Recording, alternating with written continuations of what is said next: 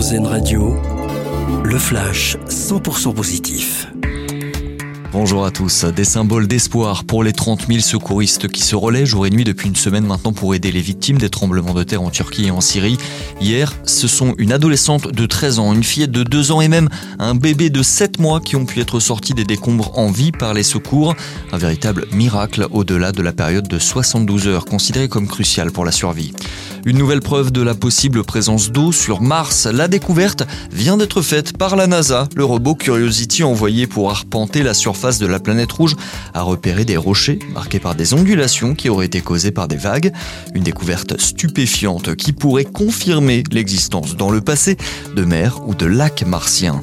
La mobilisation des skieurs et des skieuses professionnelles face au changement climatique. En marge des championnats du monde à Courchevel-Méribel, 143 athlètes internationaux ont remis une lettre ouverte à la Fédération internationale de ski.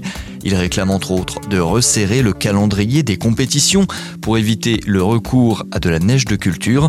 Autre demande formulée, la limitation des déplacements intercontinentaux. Et puis, on reste sur les skis avec le sacre hier pour Julia Simon au championnat du monde de biathlon à Oberhof en Allemagne. La Savoyarde s'est imposée dans la poursuite avec un 19 sur 20 au tir et c'est sa première médaille mondiale qu'elle décroche en individuel. En individuel. Bonne journée sur RZN Radio. Vous venez d'entendre le flash 100% positif d'RZN Radio. L'autre actualité.